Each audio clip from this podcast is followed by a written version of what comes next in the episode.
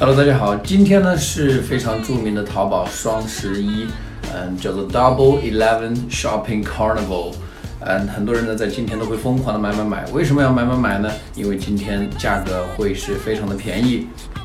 好，那么在今天呢，大家跟着我来学习几个跟价格便宜有关的英文表达。Number one, I got it for song.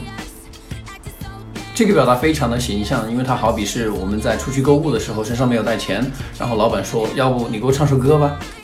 This book cost me only one dollar. I got it for a song. 第二个表达大家可以去学习的呢，叫做 It's a steal。它的字面意思呢是某个东西如此的便宜，以至于就像是偷来的一样。I spent only two dollars on the plane. It's a steal. 第三个表达叫做 cheap and cheerful。 People always like to buy cheap and cheerful products on Taobao.